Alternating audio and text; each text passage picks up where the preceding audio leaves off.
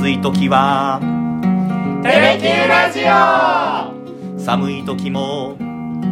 テレキューラジオ。家でも外でもどこでも聞ける。ちょうどいいぬくもり。テレキューラジオ。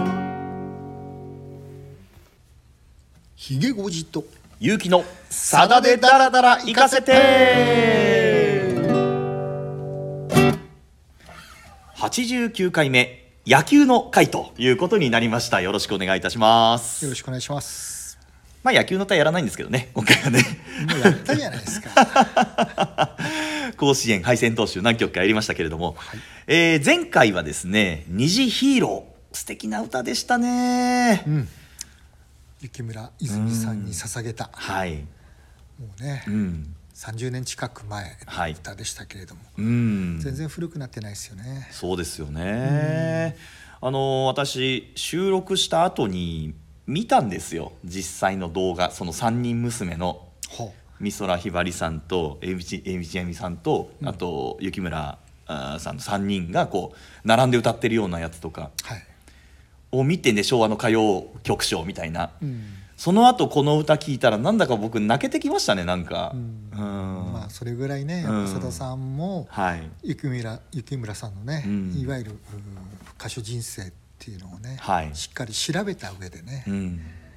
あの三人娘のこともはい。本当に起きながら当然、うん。あの歌詞を書き下ろされたっていう意味ではね、はい。うん。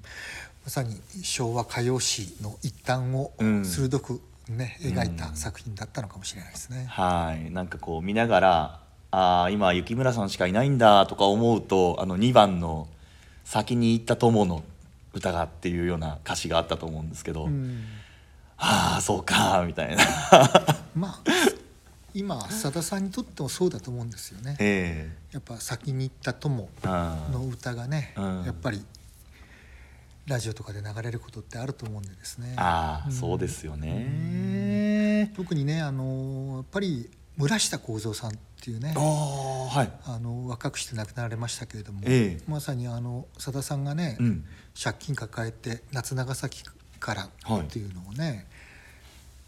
始めたうん。第1回のゲストが、あ。まさに熊本出身のねフォークシンガーだった村下幸三さんでしたしね。あそうなんですか、うん。好きだよとの人ですよね。そう。ああ。非常にねヒット曲も多かった方ですけどね。へえ。さんとすごく仲が良かった方ですけどね。そうなんですね。それからコメントをいただいてましたけれども、あのラストのサビでイエスって佐田さん言うじゃないですか。はいあの二次ヒーローの中で、うんあれが自分的イケボランキング第3位なんです。まあ確かにね、イエスってさん割と強い感じで言われますけど、3位か。うん1位はあのマリコさんの3番の「彼女は笑って」っていうところ、で2位は不良少女白書の「居直ることが勇気だなんて」と。うんマスターの男気を感じる一曲ですなんてことを書いてくれた人もいらっしゃいました。うんうん、まあね第第4夜のね、はい。えーラストソングアンコええール、ダブルアンコールのねはい。2曲目で歌われたんですけれども、今のところね今回の全国ツアーの中のセットリストには入ってないみたいなんで、はい。まだねあの2夜連続はやってらっしゃらないんでね、ええ。それがどうなるかわからないですけど、まあ、多分全国ツアーでは入ってこない。やっぱりこれは、うん。ねあのスペシャルバージョンだからこそ、うん、入ってきた歌なのかなって気もしてますけどね。なるほどね。まあ私た私的なこうおイケボランキングで言うと恋愛症候群でこうずっとこうギャグみたいに歌ってて。うんだけどこう本当のこう愛とは何かって歌う「おーおーおーおーっていうとこあるじゃないですか、うん私的にはあそこランキング高いかなって 個人的には思います。人それぞれ、ね、そうですね。うん。さあ今回取り上げる楽曲のご紹介なんですが。はい。はい、今回もね、うん。ちょっとあのー50周年コンサート当番名でやったね、この中でちょっと気になってた楽曲なんですけども、うん。あの工務店ナイト、うん。あのー今のねいわゆるバックミュージシャンたちと、お繰り広げた第2夜うん。の、まあ、ダブルアンコールの最後の曲に選ばれた曲なんですけども、うん、これねあの結構私詳しくさださんに当時取材したことも思い出しましてですね、うん、ああ第2夜のラストにこの曲を持ってきたのかっていうふうに非常にちょっと感慨深くそのセットリストを見た、うん、うん、でぜひ今回はねこの曲をご紹介したいと思います。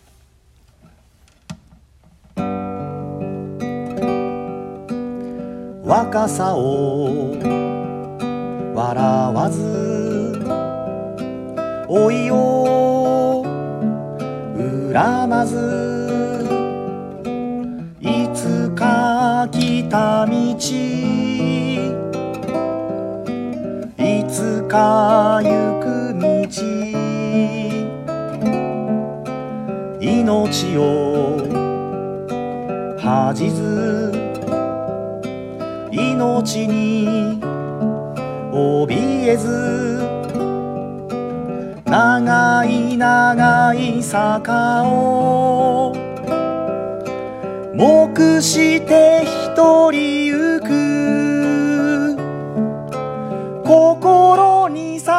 花は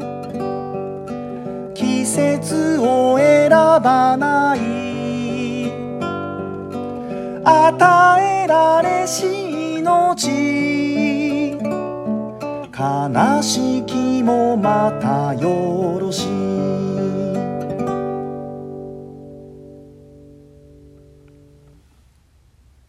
これもまた静かないい曲ですね。とねスローテンポの素晴らしいバラードですよね。はい、これねあのかなり新しいんですけども、はい、2014年、うんの4月2日にシングル曲として、はい、えー、まあ、リリースされた楽曲なんですけども、えー、あの映画のね「はい、あの桜咲く」っていうのがこの年2014年の4月5日に全国一斉に封切られたんですけれども、はい、この映画の主題歌としてさださんが書き下ろした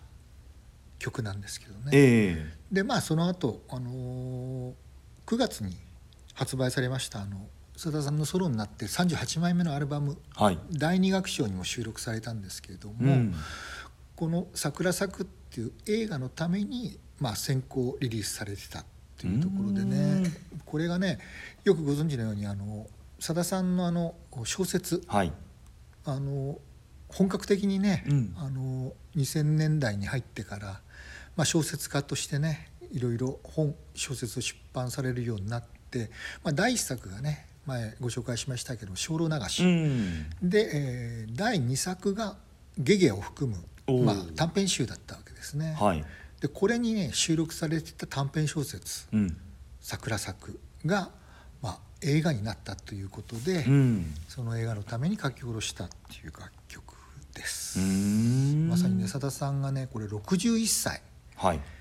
の時に書いた歌でね、うん、このやっぱりインタビューした後書いた記事の中でね、はい、ああさださんもそういう年になったんだなっていうことを私書いたんですけどね。つまりやっぱり還暦を過ぎたからこそね、はい、書ける歌詞っていうかね、はい、若さを笑わず老いを恨まず、はい、いつか来た道いつか行く道。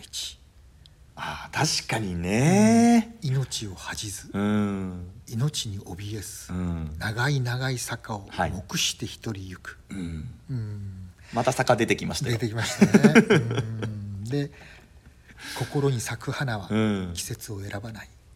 与えられし命、悲しきもまたよろしい、ね、この境地ってね、はい、やっぱ若いうちは得られないですよね。いやそうですよね。まあねさださんいろいろたくさんの苦労されてきた方ですけどもいやでもやっぱりね、はい、61歳になったからこそ、うん、この境地の歌詞が書ける。まさに還暦過ぎたからこそ、うん、作り出せた歌だなって気がして聞いて、うん、まあ、そのことをね直接さださんに聞いたのが、はい、その時のインタビューだったんですけどね。佐野さん何とおっしゃってたんですかこれ、うん、うん、まあそうだなっていうようなあそうですか。だったですね、ただねやっぱりこれあの自分がね、うん、書いた小説っていうのはもう2002年にすでに世に出てたわけですよね。あそうか。それが10年以上かけてね、ええ、映画化されたっていうことにもひどくね感動されててですね。これね実はね大手の配給会社がこう勝手に動いて作ったような映画じゃなくてね、はい、これ県民運動が起きて映画化されたっていうねもう本当にね手作りのところから始まって映画になったんですよね。っていうのやっぱりねこれあの舞台が福井県の美浜町っていうところで、はい、これあの実はさださんとさだ、うん、さんのお父さん、うん、正人さんの、まあ、体験が実話になってこの小説って生まれてるんですけども、え実はあのさださんのお父さんの正人さんっていうのは、うん、まあ、幼少期本当にまだね23歳ぐらいの時に、うん、あのご両親と一緒に一旦ね樺太からね日本に引き換えてこられた時に美浜町で生活してたことがあるんです。あそうなんですか。でそこであの一回その正人さんの記憶に基づいてね、うん、2人でねこのどこに住んでたのか訪ねてみようっていうんで車でね探し回ったらしいんですよ。でどうもお寺があって、はい、その横を借りて住んでたみたいな話があったんで、うん。はい、そうやって訪ねてったら実際にねあったらしいんですよ。ええ。日本橋あそうですか。だって2歳でしょ？正人さんも。そうそうそうえー、すごい、うん、それぐらいね、はい、あの正人さんの記憶も定かだったんですよね。へえ、うん、で海辺の村のね、うん、お寺の離れに住んでたんだっていうことでね、はい。うん、住所も分かんなかったらしいんですけども、はい、金沢でコンサートがあった時に訪ね歩いてね、うん、でその候補地っていうのが地図で見ると3か所ぐらいあったと。へで1箇所目は違う。2箇所目は3回違う、うん、で3箇所目に行ったら、うん、そのお寺は残ってたらしいんですよね。ほうほうほうで離れそのものは取り壊されてたらしいんですけども、うん、まさに正人さんの表現ここで間違いないということで住んでた離れのこ取り壊された廃材が残ってたらしいんですよ。でそこで探り当ててそのまあ2人で訪ねたところをモチーフにしながらこの「桜咲く」っていうのをね書き下ろした。これはあのまあもともとね家族は東京に住んでて、うん、あの主役を演じたのが尾形直人さんと南果歩さんの夫婦で、はい、そのお父さん役がね藤達也さんだったんですよね。で藤達也さんがまあね加齢とともにどんどんこう認知症が進んでいくわけですね。えー、でまああのちょっとね家の中でお気泡を漏らしたりとかね、うん、して、えーまあ、どんどん壊れていくお父さんを見ながら、うん、やっぱりこの若い頃の記憶をね、うん、あの前言ってたところを訪ねることによって、まあなんとか回復させようっていうことで、家族、まあ、息子と娘がいたんですけどね5人で車でその美浜町を訪ねていくっていうねロードムービーなんですけどね。でそれをまあ読んだ美浜町のさださんのコアなファンの方が、はい、これをぜひ映画にしたいっていうふうに思って一人でね実はあのー県内各地でね、えー、この短編小説の、はい、いわゆる朗読会っていうのをね地道に開いてらっしゃったすごい方がいらっしゃいますね。でその公演の時に、はい、たまたまね福井県に来てた、うん、あの田中光俊監督、ははあ。の最初映画化されたの「精霊流し」のメガホンを取られた監督さんに、ぜひ映画化したいんで、うん、監督協力してくださいみたいなお願いをしたらしいんですよ。はあ、そっからね動き出してでもう福井地元のね、福井新聞社とか、はい行政美浜町とかも一緒になって、まあ、官民一体でねうわ、えーまあ、映画化に向けて動き出してはその実行委員会を作ってね、えー、そして田中光俊監督に正式にオファーを出して、はい、田中さんが受けてで脚本を書いたところでさださんに、ぜひ主題歌をお願いしますっていうことで田中さん自身がお願いしたらしいんですけどね。へでこの時点でさだ、さんの映画小説が映画化されるのもう5作目だったんですね「うん、はいはいはい、流し」から始まって「ゲゲ」ね、前大沢たかおさんの主演でって話しましたけど、はい、それから「ビザン」うんうんうん、そしてあの「あの時の命」はい、で4作あってこれ5作目なんですけど、うん、佐田さんが映画のために書き下ろしたのはこの桜作が初めて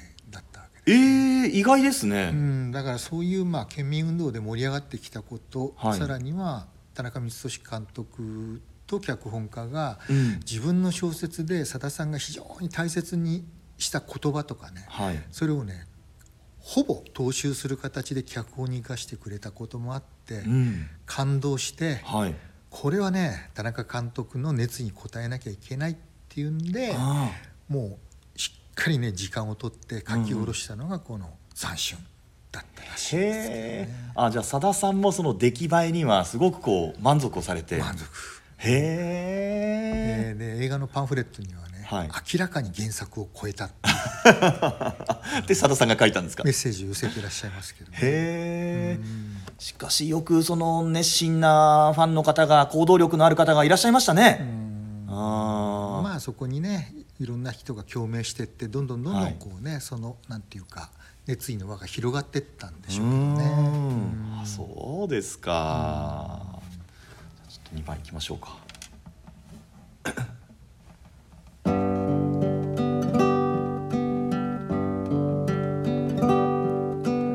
涙に逃げず怒りに任せず。笑顔を汚さず。悲しみに負けず。未来を憂えず。過去に惑わず。いつか夢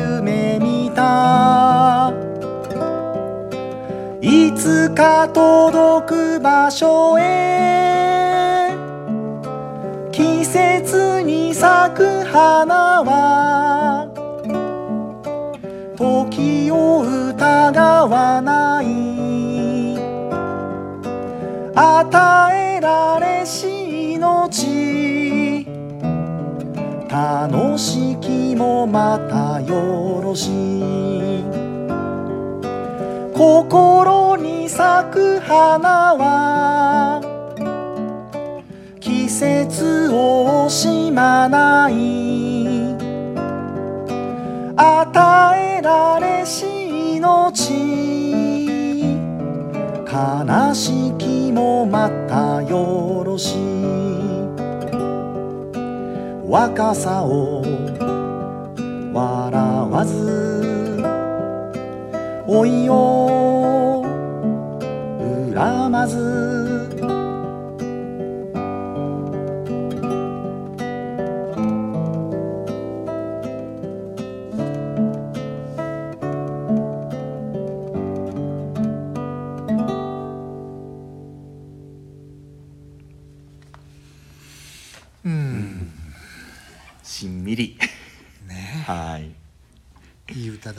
改めて思いますね。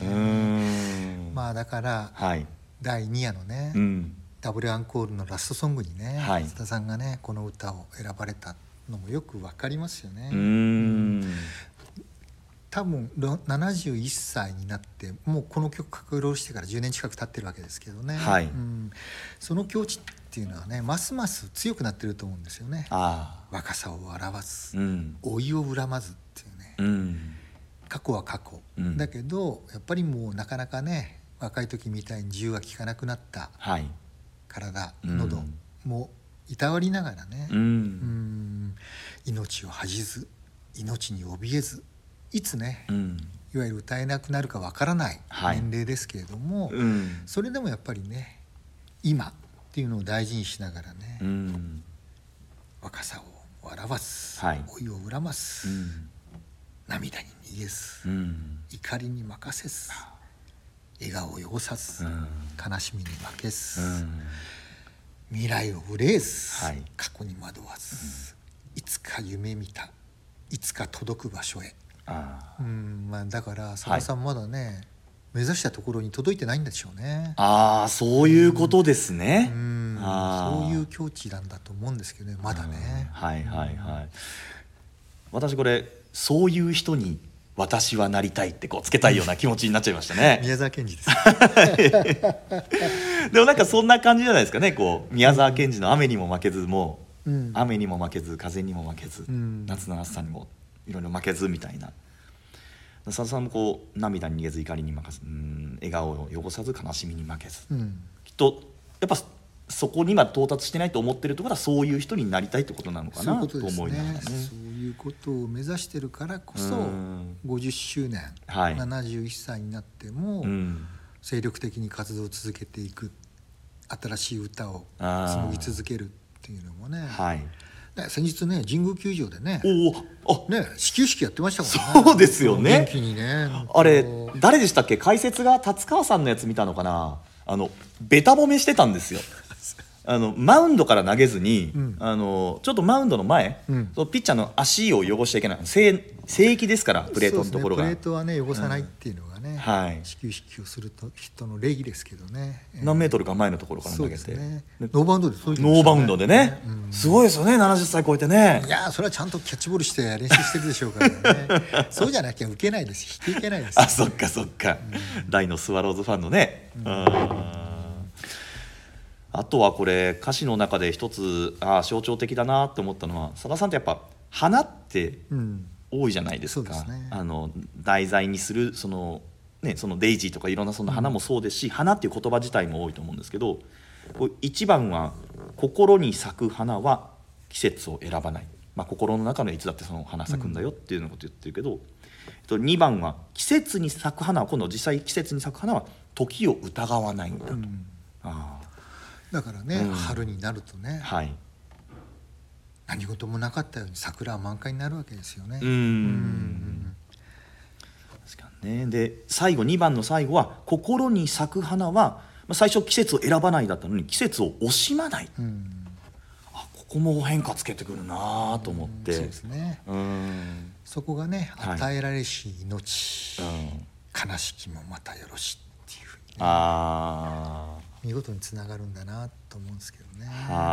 でもねやっぱこのさださんがねやっぱり、うん、この短編小説に込めたその思いというのが、うん、やっぱりこの映画では本当にね見事にラストシーンとかね、はい、まさにあの満開の桜の下でね、うん、その先ほど申し上げた美浜町のあの随岩寺っていうね、えー、お寺の境内で、はい、まあ、家族5人がね、ぎくしゃくしてたあの尾形直人さんっていう主人公は、うん、まあ、まさにね仕事一辺と、はい、ほとんど帰り家庭を顧みてないまあ、仕事人間のサラリーマンなわけですけどね。はいうん、でそのお父さん同居している藤達也さんっていうのはもう実は、うん、あの紙おむつをしててその処理っていうのは、うん、長男の息子さんがねこっそりやってあげたりしてたことすら全く知らなかったわけですよね。でそれが進んで結局まあ漏らすようになった、うん、でそれをまあ、奥さんがもう嫌がった、うん、でもう家族はほぼ崩壊寸前だったところで、うん、まあ、旅に出ることによってね、はい、だんだんその、まあ、地方が治っていくに従って家族の絆も深まっていく中での、まあ随岩寺到着ラストシーンってとこだったんですけど、はい、そこがね与えられた命、楽し楽しきもまたよろし悲しきもまたよろしっていうね、まあ、生かされた命をね、はい、家族がどう紡ぎながら生きていくとか生きていくのかっていうところがね、まさにこの小説のテーマでもあったんですけどね。はい、で佐田さんってねこれさっき申し上げたように映画化されたのは5作目だったわけですよね、うん、自分自ら書き下ろした小説が。はい、でこの後に「風に立つライオン」が6作目でであるんですけど、この5作目の時にちょうどインタビューした時におっしゃったのが、はい、なんかこの映画化に関して、うん、なんか田中監督に、うん、なんかこうしてほしいとかっていう注文つけられたんですかって言ったらいや俺はね一切ねもう最初からね映画化に関して何か原作としてものを言ったことはないんだと。でそれはもう原作と映画っていうのは全く別物だと思ってるから、うん、それは原作者として口出すべきではないと。とだから一切言ったことないんだけど、うん、この映画に関して一言だけなんか「でもさださんなんか言ってくださいよ」って言われて、はい、一言だけお願いしたのが、うん、温かい涙が流れる映画にしてくださいっていうふうに言ったらしいんですよね。はい、うん。もうそれをはるかに超えた映画にしてくれたことで非常にさださんも感激してらっしゃったんですけどね。ただねやっぱり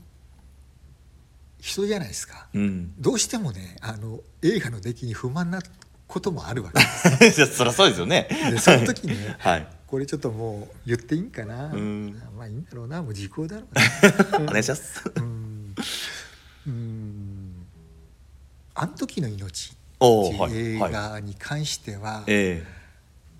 ああなるかなってね。ああそうですか。ものすごくちょっとね、はい、がっかりしたとおっしゃってた。あそうなんだ。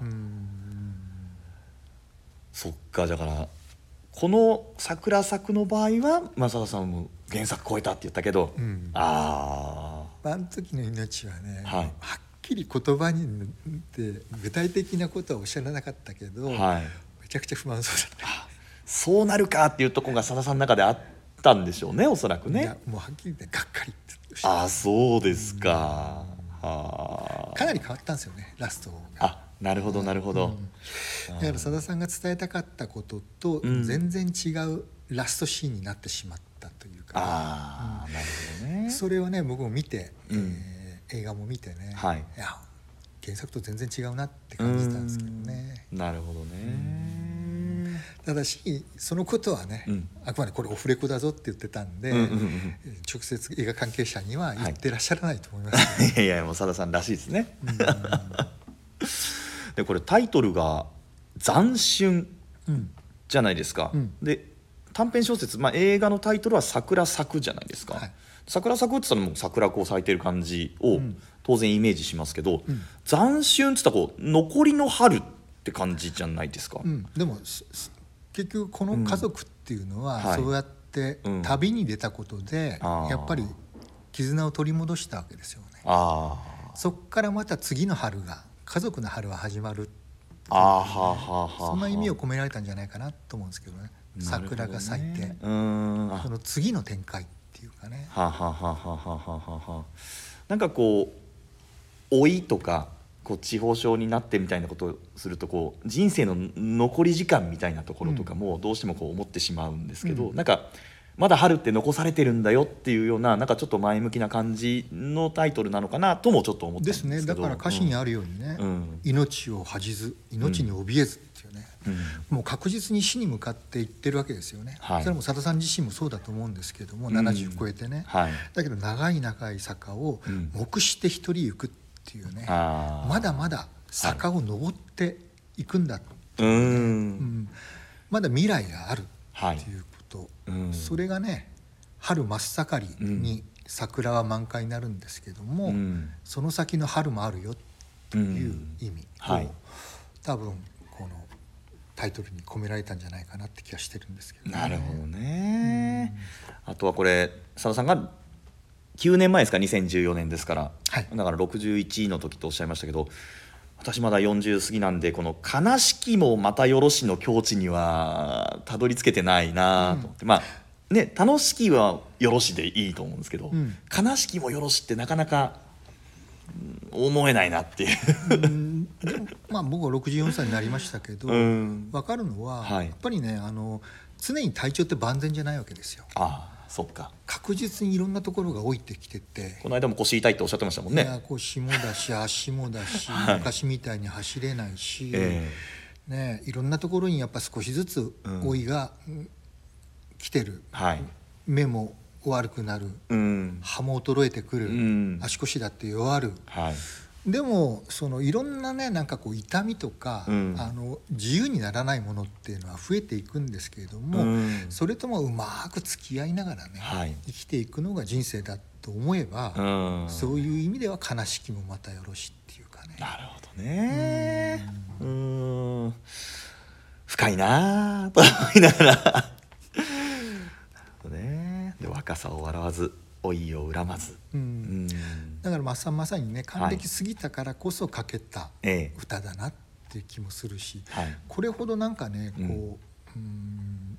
このねあのシングル出た時に、うん、あまっさんまたなんか新しい境地に来たなっていうようなねこのスローバラードを聞いて感じたんですけどね、はい、この歌詞の深さといいね、うん、この本当に美しいスローバラードバラードのね、うん、旋律といいね、はい、うん、いやさだまさし恐るべしというふうに思ったのがやっぱこのまさに第二楽章はねまたいろんな意味でね挑戦的なね、はい、あのプログレに挑戦したりとかしてね、うん、高見沢さんとあそうですね、うん、非常に挑戦的なアルバムでもありましたけども、はい、その中で、まあ、先行リリースされてたとはいえ、この楽曲はやっぱりキラリ光ってましたよね。ね